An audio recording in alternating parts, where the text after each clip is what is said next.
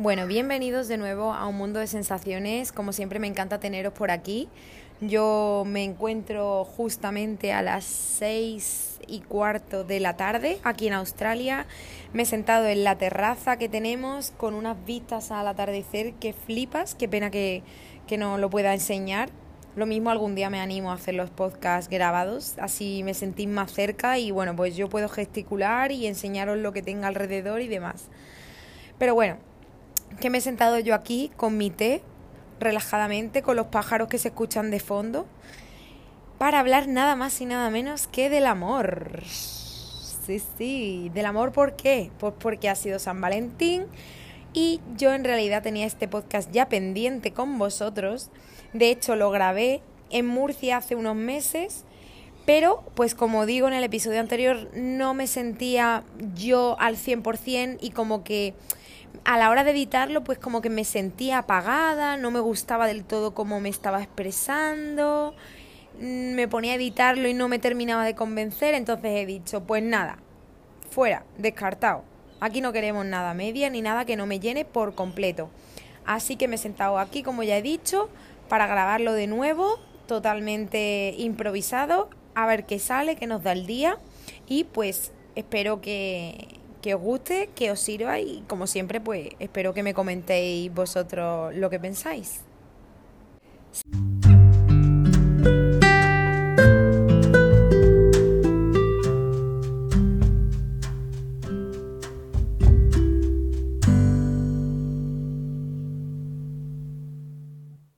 Sinceramente el amor es un tema súper amplio del cual podríamos hablar 500.000 horas, pero creo que voy a centrarme en lo que yo he aprendido del amor o lo que el amor a mí me ha enseñado hasta el día de hoy en la vida, porque siempre creo que te sigue enseñando cosas, vamos, el amor, la vida y todo. Pero como este podcast es del amor, pues hablaremos de eso, de los aprendizajes que yo recuerde, porque no sé si me voy a acordar de todo, porque han sido tantos, que no lo sé yo. En primer lugar, yo creo que lo principal que he aprendido del amor es a definirlo como un motor que lo mueve todo y que debería de mover muchas más cosas. Probablemente si las cosas se hicieran con más cariño, con más amor, eh, en lugar de con otros sentimientos peores, probablemente el mundo iría muchísimo mejor. Porque para mí, de hecho, o sea, yo en Instagram me llamo SRT Love, o sea, que es que soy muy, muy, muy, muy de, del amor y de hacer las cosas con amor y del cariño y de todas esas cosas y todas esas vainas.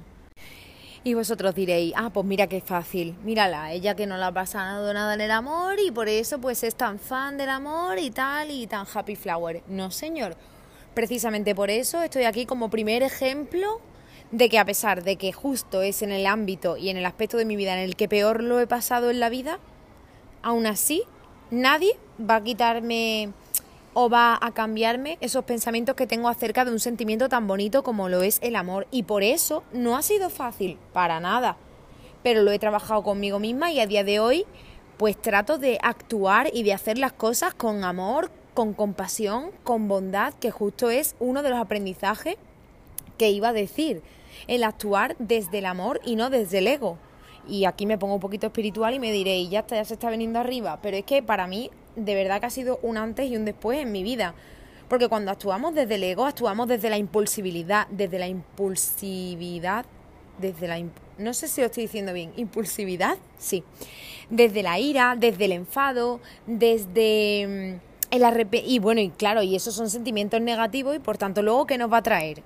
Pues sensaciones negativas una vez que actuamos desde ese sitio, que además nos invade y nosotros como que a la mayoría de nosotros, si no lo trabajamos con nosotros mismos, nos dejamos invadir, porque es así, es son sentimientos muy fuertes, pues si tú no lo controlas, luego, ¿qué viene? Arrepentimiento, vienen culpa, vienen malas sensaciones, viene tristeza, viene más ira o más remordimientos o más cosas que no hay necesidad. Porque luego tú te paras y tú dices, bueno, ¿y esto para qué? Pero como he dicho, si no lo trabajas entiendo perfectamente porque he estado ahí en ese lado y es súper complicado el hecho de, no hacerle caso a ese ego que, que viene con nosotros todos los días, como si fuera una mochila. es parte de nosotros, de hecho. En cambio, cuando lo trabajas contigo mismo y aprendes a actuar y a vivir desde el amor, es como que en vez de desde la ira o desde esa impulsividad, empiezas a trabajar las cosas y actuar y a verlas con más amor, con más cariño, con compasión, con cierta nostalgia, ¿no? Con gratitud. Eh, y eso al final es como cuando dices que das algo sin esperar nada a cambio, pues así es la sensación de cuando actúas desde el amor, ¿no? Es como que tú das y como lo das porque quieres y porque te apetece darlo, pues luego no hay culpa ni hay ningún sentimiento negativo, al contrario, tienes paz, sientes calmas, calmas, sientes calma, sientes esa gratitud, te sientes bien contigo misma. No sé, es como que todo va mucho mejor. De hecho, un ejemplo clave en el que yo me he visto mucha evolución es, por ejemplo, en discusiones, ¿no? También yo creo que la edad influye un poco, ¿no? Pero, porque yo pues, cuando era adolescente era un poquito terremoto, pero eh, quitando eso, al final yo miro a mi alrededor y mucha gente, incluso mayor que yo, sigue entrando a unos jaleos que tú dices, madre mía, qué fatiguita, ¿sabes? Y yo pues en eso me veo mucha evolución y es el ejemplo de eso, de en una discusión yo antes entraba al trapo de cabeza y decía, no, porque es que tú, y actuaba con esa impulsividad, con esa rabia, con esa ira, con ese enfado y no era capaz de controlar, es como que me entraba una cosa para arriba, un sentimiento de te voy a reventar y, no lo podía controlar, pues justamente ahí estás actuando desde el ego. En cambio, tras trabajar mucho conmigo misma, pues hoy en día cuando alguien intenta discutir conmigo, ¿yo qué hago? Pues como que le miro con esa, desde esa compasión y desde ese amor y digo, mira, es que esta persona no me va a entender, porque no está en el mismo punto de crecimiento que yo no ha trabajado consigo misma, entonces voy a perder mi energía y mi saliva y mi tiempo en explicarle algo que probablemente no vaya a entender o vaya a tragiversar incluso y es una pérdida de tiempo y, y me voy. Y luego no siento arrepentimiento de, ah, no le tenía que haber dicho, le tenía que haber hecho, le tenía que haber... No, no siento nada de eso. Y así con todo, cuando estoy en un atasco, antes decía, no ve el de adelante, no ve el de atrás, es que no vea, que agobio, que voy a llegar tarde, que no sé qué, me cabreaba con todo Dios. Eh, bueno, bueno, bueno, bueno, la liaba parda. En cambio ahora ya no me ahogo en un vaso de agua y digo, pues igual, actúo como desde ese amor y no, no culpo a nadie. Digo, mira, pues ya está, me ha pillado esta cola, mañana intentaré levantarme antes o ya el coche pues no tiene un sistema automático con alas, entonces no va a volar, o sea que tengo que tener paciencia al final no sé qué está pasando, si hay caravana supongo que será por algo, o bien porque había un accidente y por tanto a lo mejor el del accidente ha perdido más que yo, yo voy a llegar tarde, pero esa persona lo mismo tiene problemas más serios. ¿sabe?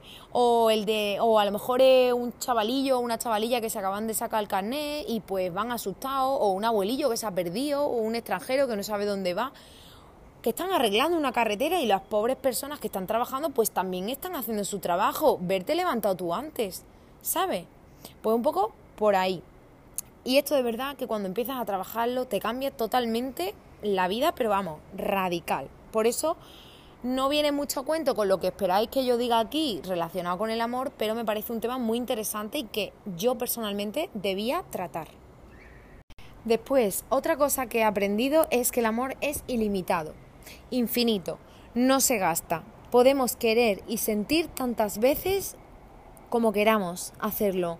O sea, siento haberte fastidiado quizás la excusa de no, yo es que ya no me vuelvo a enamorar, no es que yo ya no puedo sentir, yo es que ya ni siento ni padezco, yo es que ya no voy a querer a nadie como quise a esa otra persona, yo no, no, no, no, no. Siento fastidiarte esta excusa, pero eso no es cierto. O sea, tú puedes sentir y querer tanto o incluso más como lo has hecho ya en tu vida, tantas veces como quieras.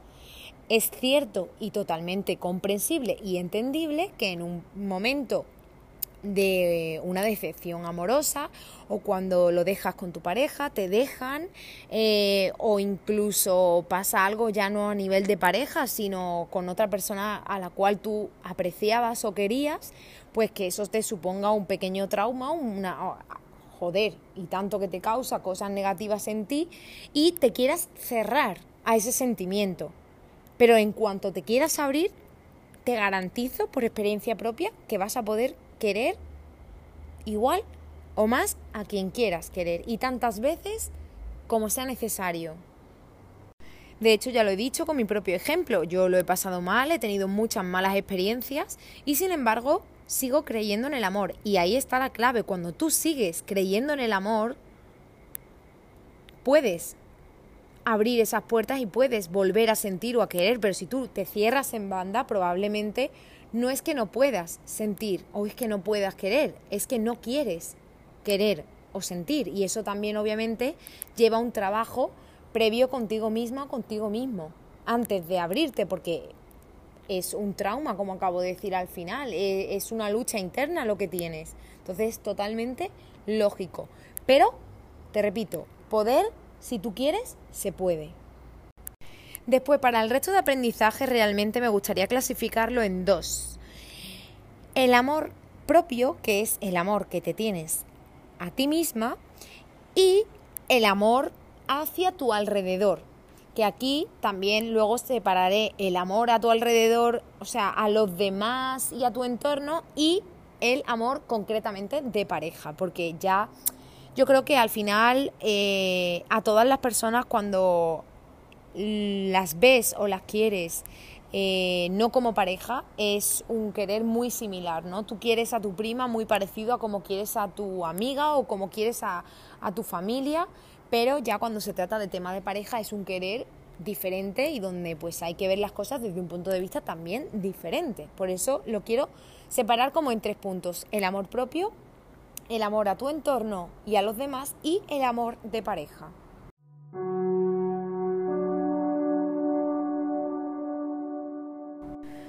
Si empezamos a hablar del amor propio, yo he de decir que me he querido menos que nadie.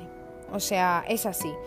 Yo antes pensaba, creo que lo he dicho en otro episodio, que quererse era darse un baño de espuma los domingos, ponerse mascarilla y eh, pues eso, cuidarse la piel, hacer deporte y comer medio bien. Eso pensaba yo que era quererse y ahora tú te reirás, pero a mucha gente también le pasa esa pequeña confusión.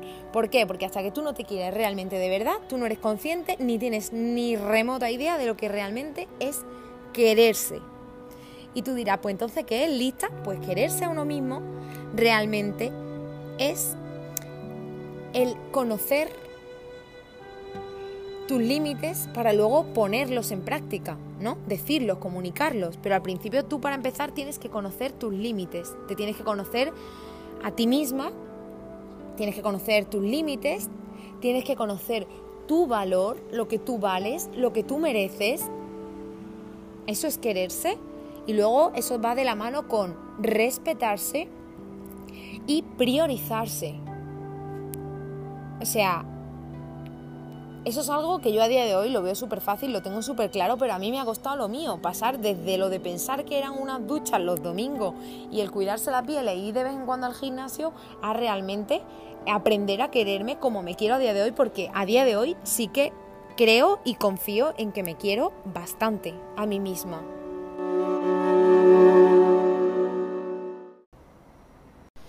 Y tú dirás, bueno, ¿y eso cómo se consigue? Pues eso se consigue normalmente o bajo mi experiencia teniendo tiempo contigo a solas. ¿Por qué? Porque cuando estás con otras personas al final no puedes escuchar tu interior, no puedes, y más si no tienes el hábito, pues tienes que aprender a crear ese vínculo contigo misma, ¿no? Para comunicarte contigo misma y conocerte a ti misma. Entonces para mí creo que es esencial. Esto no quiere decir que si tienes pareja eh, tengas que dejarla para pasar tiempo sola. No, Simplemente lo puedes hacer también con pareja. O sea, simplemente necesitas buscar tu espacio para dedicártelo a ti, para decir, ok, me voy a conocer y voy realmente a ver qué está bien en mi vida, qué no, qué tengo, qué soy, qué quiero conseguir, qué no quiero conseguir. Un poco, pues eso, analizarte por fuera, por dentro, organizar tu vida, tus prioridades, qué quieres, qué no quieres, tus objetivos, tus fines, todo y luego ir poniéndolo en práctica. Y si tienes pareja, pues genial, más fácil, ya tienes con quién ponerlo en práctica.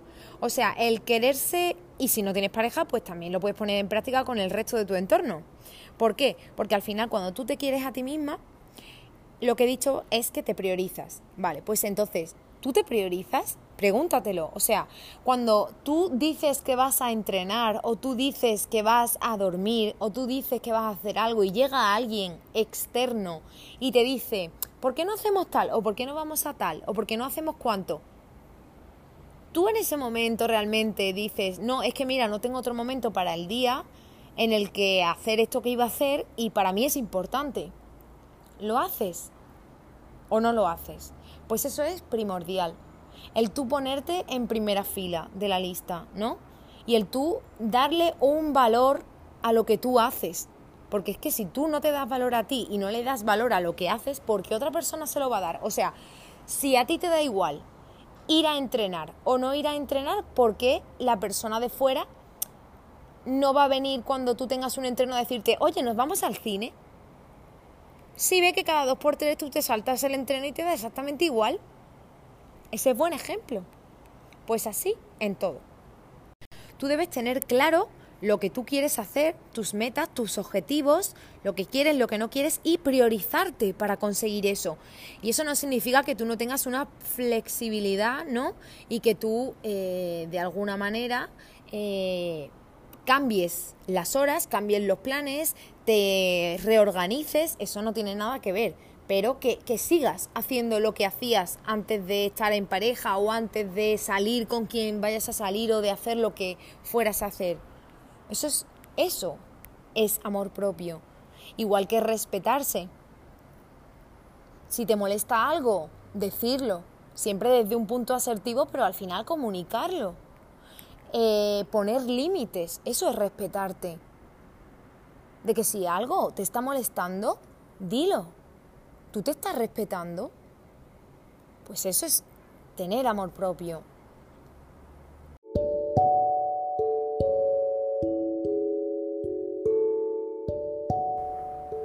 Darte valor y saber lo que vales.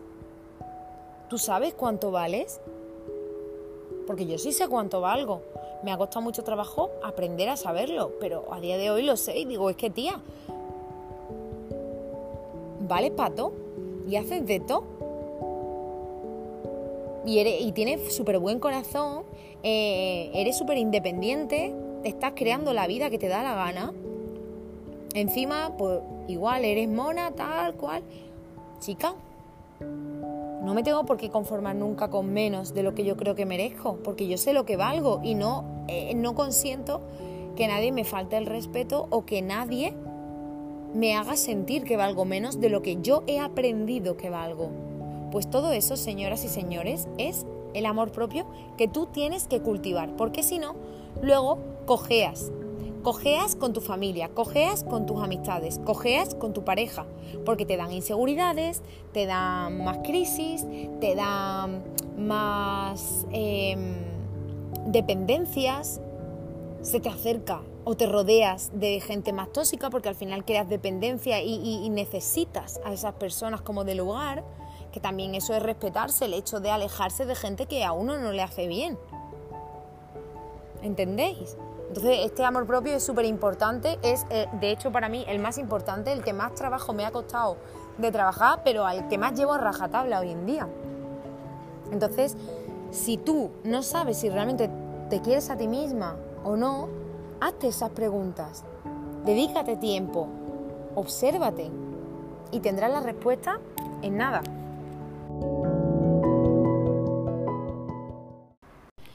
Otro aprendizaje ya entrando en el tema de amor hacia tu entorno, hacia los demás que no son pareja, entre paréntesis, y a tu entorno en sí, de aquí he aprendido dos cosas.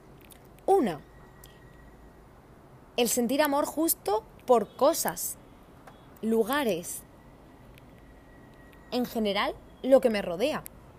¿Por qué? Porque cuando actúas desde el amor, como he dicho al principio del podcast, es como que empiezas a observar y a valorar lo que te rodea de una manera mucho más bonita o de la cual antes no lo hacías. Y esto es súper bonito porque yo a lo mejor hoy en día voy a un parque y valoro mucho el sonido de los pájaros, el sol que me está dando en la cara, la arena que me está entrando en la chancla eh, y que me está dando en los pies, los niños que los veo felices y yo es como que me alegro, por ellos, ¿sabes? Como que los veo pues desde ese amor y digo, mira qué bien se lo pasan, o qué familia más bonita, o qué inocente los niños, ¿sabes? Como que mm, llamarme intensa, pero yo antes no me fijaba en esas cosas, antes iba a un parque, estaba con el móvil y me evadía de todo lo demás del universo. Y hoy en día sé apreciar los pequeños detalles, sé apreciar lo que me rodea y me siento súper, súper afortunada y doy gracias todos los días por todo lo que me rodea. Entonces es algo, es un tipo de amor que yo he descubierto porque yo antes no sabía que existía, ¿no? A mí me podía gustar una ropa, me podía gustar un sitio, pero más bien porque yo pensaba que me echaba fotos bonitas y demás, pero no me paraba a contemplar realmente esos sitios ni, ni a mirar realmente a, a todo lo que me rodea con esos ojos, ¿no? O con esa mirada. Entonces es un amor que yo he descubierto y que amo a día de hoy y luego, el otro punto en esto del, amor hacia tu entorno o hacia los demás que he aprendido sería el tema de separar el querer mucho a las personas de tu entorno con depender de esas personas o crear apegos. Porque al final somos seres sociales, necesitamos socializar, necesitamos estar con personas y pasárnoslo bien y salir y entrar, pero tienes que aprender que tú dependes de ti misma, solo.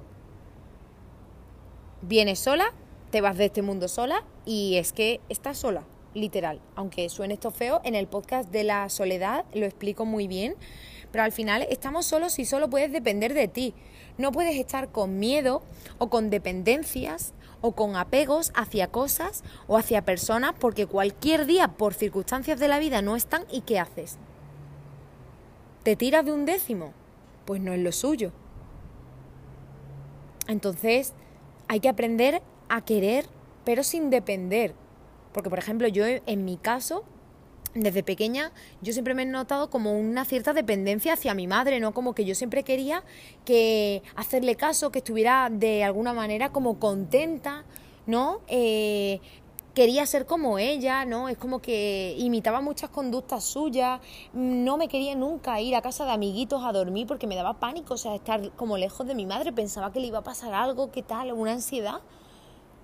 Y eso conforme yo he ido trabajando conmigo misma, pues igual me he dado cuenta de que eso no es normal y que hay que querer mucho, la quiero con locura a ella y a todo mi entorno, pero que al final yo dependo de mí.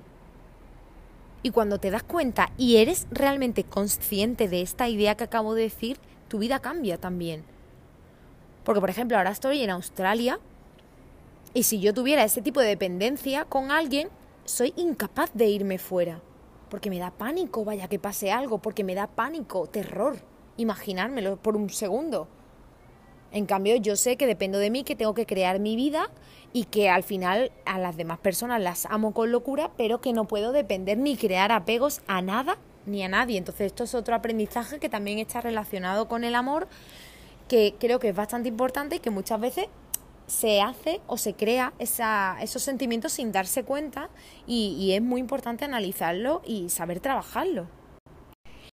Y por último, para acabar, vamos a entrar en el tema de, de pareja, concretamente este tema ya he dicho en el principio que es en el cual más he aprendido porque más he sufrido también, que como siempre digo, al final de las malas experiencias nos tienen que servir para aprender lo, que queremos, para aprender eh, de todo eso que nos pasa de cara a futuras relaciones o a futuras cosas que vengan en nuestra vida. Yo a día de hoy entiendo pues que las personas con las que con las que he estado no han sido capaz de valorarme, eh, de cuidarme o de quererme como quizás yo me merecía, pero también he aceptado que parte de la culpa la tengo yo porque esto es algo que también eh, debemos de diferenciar y es que muchas veces lo, no todo lo malo es tóxico, ni todo lo bueno es sano eh, y que al final nosotros no tenemos por qué ser malos o tóxicos, simplemente a veces no estamos en el momento o con la persona adecuada. Y, esto pasa, o sea, porque cada día veo más gente que está en relaciones tóxicas, que lo pasa mal, que sufre por amor, y yo soy muy analista para estas cosas, a mí me encantan estos temas y digo, vale, ok, ¿y por qué pasa? ¿Por qué pasará tanto esto? Y a día de hoy, sinceramente, que creo que porque la gente, aparte de saltarse el paso de amor propio que, he dicho que es tan importante, y al final la gente vive con carencias, con vacíos y no se quiere bien a sí misma. Entonces, ¿cómo, cómo va a estar lista para querer a otra persona? Y esto es muy típico, pero es que al final, a día, o sea, pongo un ejemplo que a mí me ha pasado porque yo, como he dicho, esto ha sido algo eh, largo, un proceso largo, no ha sido lineal, ni muchísimo menos, ni algo fácil ni corto. Yo, cuando no me quería a mí misma tanto, me daba más inseguridad y eso hacía que tuviera más celos, que dudase más de mí, de mi relación, eh, de lo que yo le podía aportar a mi pareja. Al final creaba apegos y dependencias que también las he hablado. Eh, en este podcast y pues eh, un sinfín de cosas que no están trabajadas, que están ahí y son carencias que pesan y que tú pretendes eh, que tu pareja las cure, las sane o te ayude a salir de ahí. Eso es algo que tú tienes que hacer tú. Yo también acepto parte de mi culpa porque yo pues tenía otra mentalidad, vivía pensando una serie de cosas que a día de hoy no pienso y pues claro, yo atraía justamente lo que yo era o lo que yo buscaba o lo que yo conocía de alguna manera. Y si yo no he sabido poner límites, ¿por qué no iban a pasar esos límites? Que no, obviamente no estoy diciendo que sea mi culpa para nada, porque yo aunque una persona no me ponga límites, como yo soy buena persona, no los sobrepaso, sé dónde tengo que llegar, pero bueno, eso ya es cosa de cada persona. Pero yo estoy hablando que al final yo también tengo que aceptar, para poder coger esos aprendizajes, no puedo echarle la culpa al de al lado y ya está. Tengo que aceptar mi parte de culpa, analizarlo y trabajar conmigo. Y yo acepto pues que no he sabido quererme a mí misma bien, por tanto los demás tampoco han sabido, eh, no he sabido poner límites muchas veces, no he sabido eh, comunicarme como debía, porque por miedo a que se molestasen, a qué tal, a qué cual, o por inseguridades que me, creaban, pues ya hablaremos de esto en otro podcast y de las relaciones tóxicas y demás, pero en fin, que acepto mi parte de culpa y que al final se trata de eso, de coger todos esos aprendizajes de cara al futuro y usarlos, usarlos para saber qué es lo que realmente queremos y qué es lo que no queremos en nuestra vida nunca más. Yo a día de hoy estoy muy contenta porque yo tengo pareja, he ido poniendo en práctica todo lo que he trabajado conmigo misma sola antes de tener pareja, ¿no? Y he cogido todos esos aprendizajes, todos esos consejos, todo eso que he descubierto de mí y, y, que he cambiado y lo he puesto sobre la mesa y lo he puesto en práctica con mi pareja y me va bien.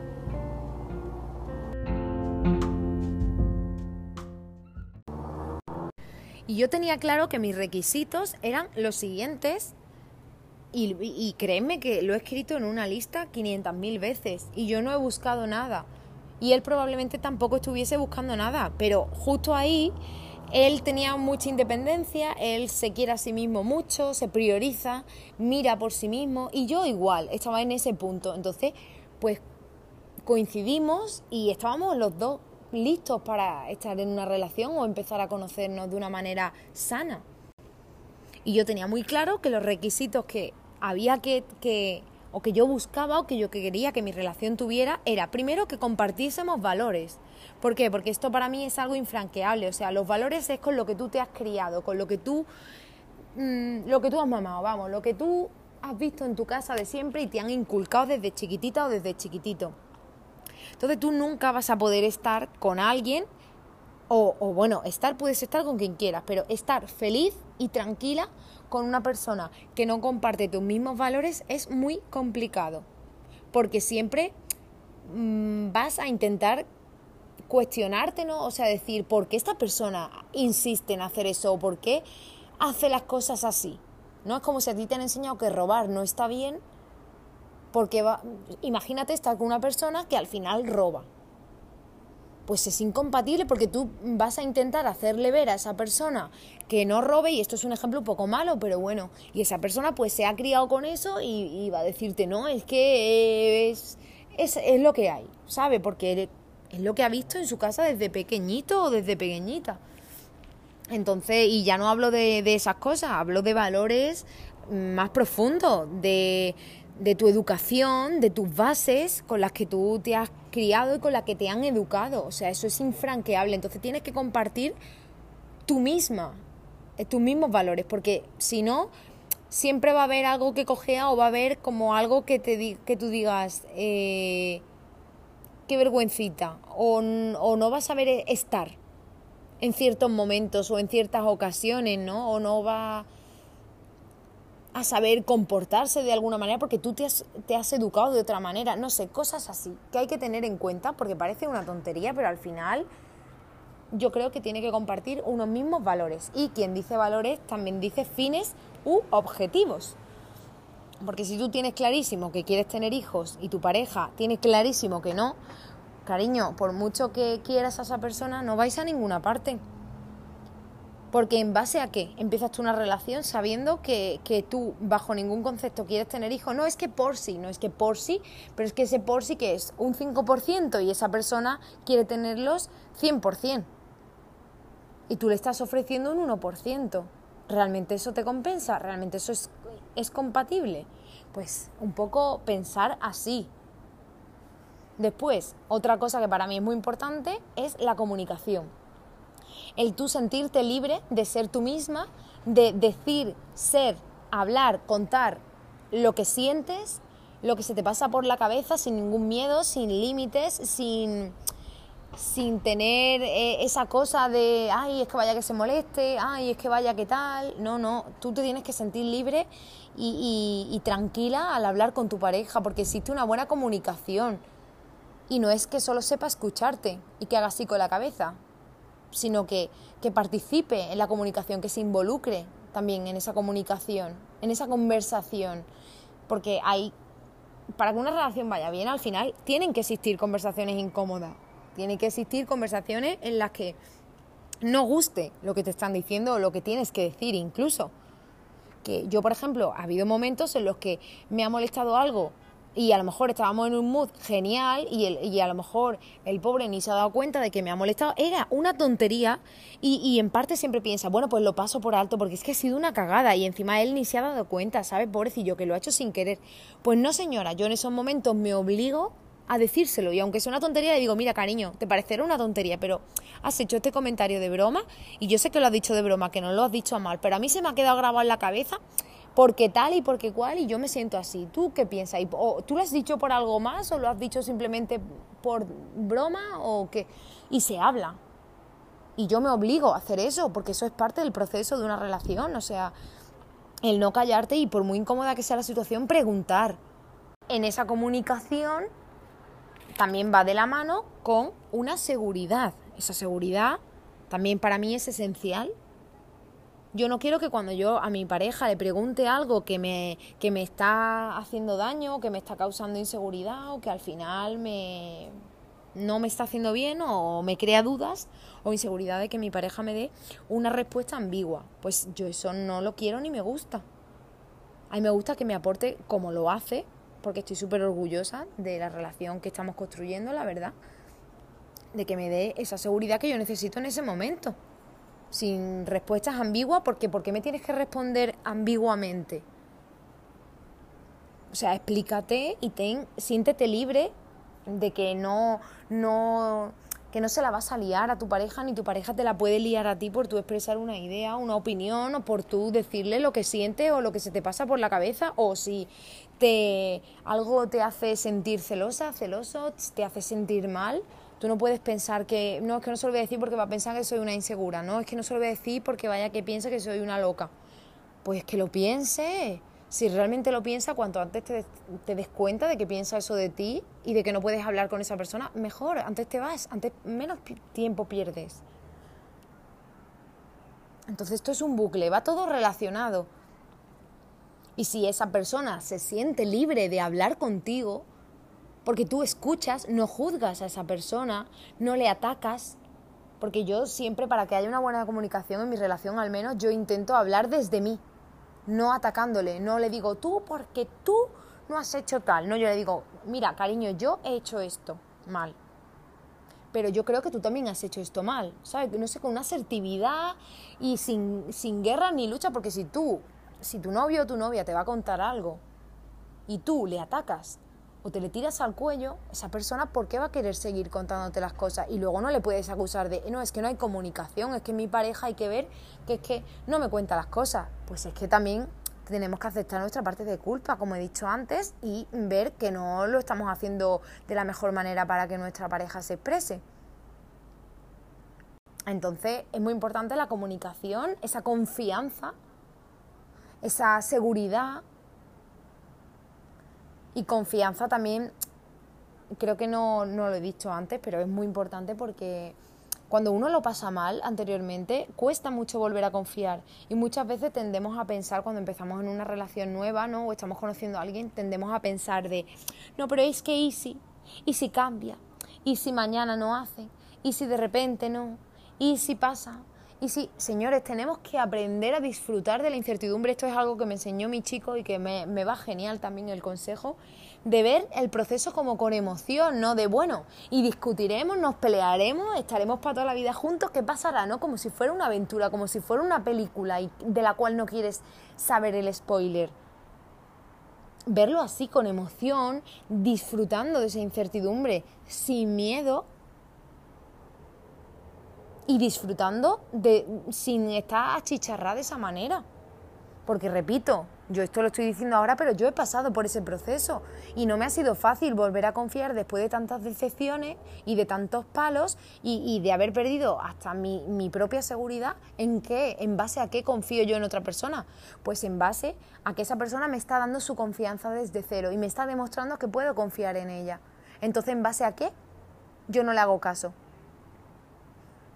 Si no le quiero hacer caso es porque quizá no estoy preparada para tener una relación.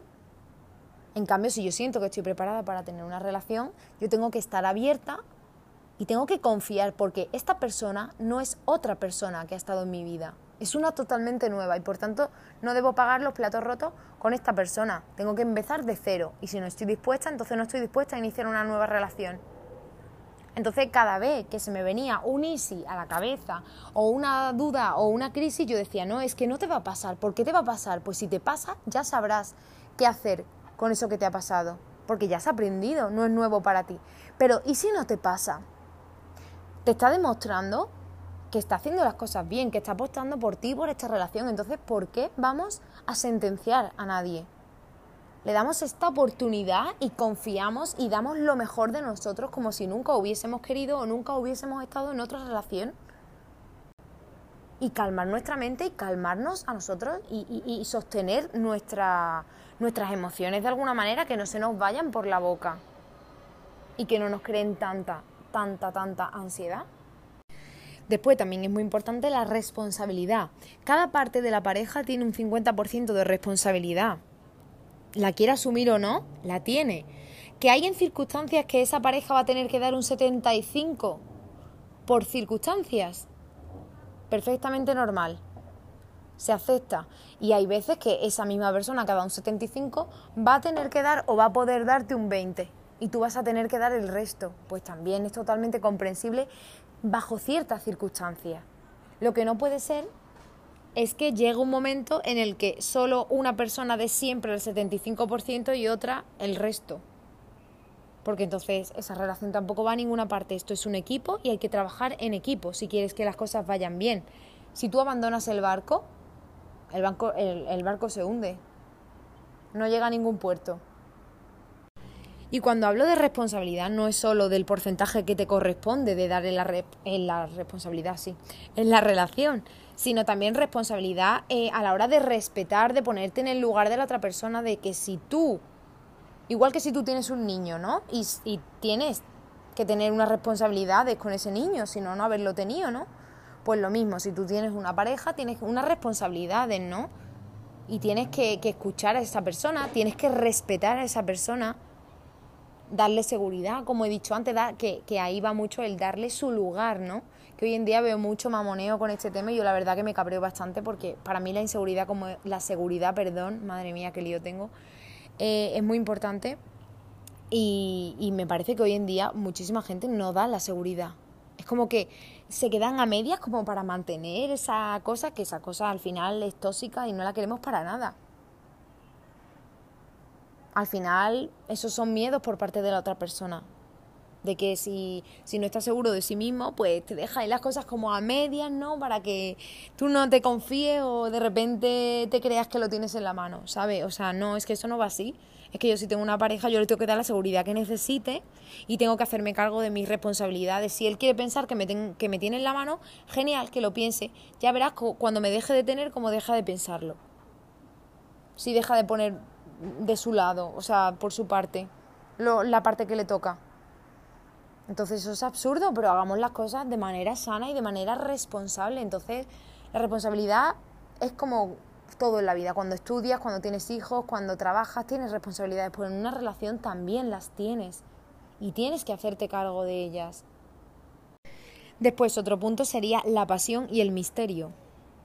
A mí esto me parece, esto sí que es verdad que es algo como más, eh, que no creo que sea tan necesario como para la gente como lo anterior que he dicho, la verdad, pero para mí es muy importante, porque ese poquito de misterio, ¿no? Y, esa pasión al final hace que esa llama siga, o esa chispa siga aprendida de alguna manera, ¿no? Y la pasión al final, de alguna manera, mm, es lo que diferencia una amistad de una relación. Entonces, si esa chispa o esa pasión se apaga, para mí pasa a ser un amigo, no un novio. Y luego, por último, la admiración. Yo, personalmente, necesito admirar a mi pareja. Porque si yo dejo de admirar a mi pareja, y para admirarla necesito que me sume, necesito que me aporte. Si mi pareja deja de sumarme y de aportarme es como que de repente me da igual tenerla o no tenerla. O, a ver, me explico, no es que me da igual, la puedo tener pero por comodidad o porque mm, le tengo cariño, la quiero, pero realmente no me hace falta porque es como que no me aporta o no me suma nada. Yo no descubro nada nuevo gracias a él. Entonces, a mí, para mí es muy importante el tema de admirarlo.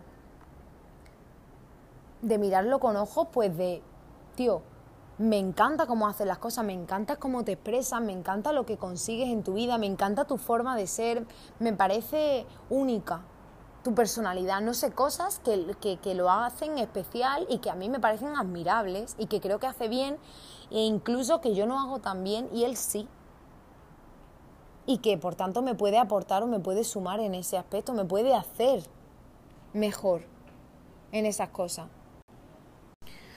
Entonces a mí eso me parece súper bonito y pues algo que ojalá se conservase siempre, la verdad.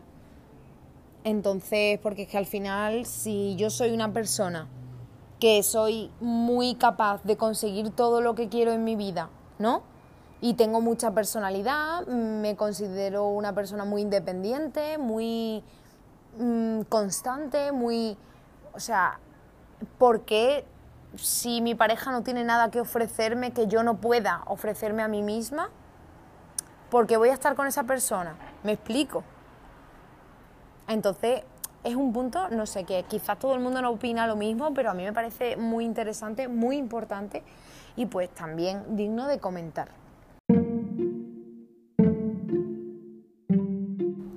Y bueno, pues ya vamos a ir cortando porque se está haciendo un poquito largo este, este podcast. Y nada, este tema ya he dicho que es súper amplio, ya grabaré más podcasts sobre relaciones tóxicas, relaciones sanas, lo que queráis, ya sabéis que me podéis eh, mandar sugerencias por Instagram, por TikTok, por WhatsApp, eh, por donde os venga mejor o por donde me tengáis o me sigáis, que si no lo hacéis os eh, recomiendo que me sigáis porque subo muchísimo más contenido a diario que, que creo que os puede aportar cosas bonitas. Y bueno, pues hasta aquí estaría. Espero vuestro feedback, espero que os ayude, que os sirva. No sé en qué punto estaréis de vuestra relación, o si queréis o si no queréis, pero bueno, espero vuestro feedback con muchísimo cariño, como siempre, porque me, me alegráis muchísimo con cada mensaje o con, con cada crítica constructiva que recibo. Y nada, y espero que nos veamos muy prontito de nuevo por aquí. Así que un beso y espero que vaya genial esta semanita o este fin de no sé cuándo lo voy a subir.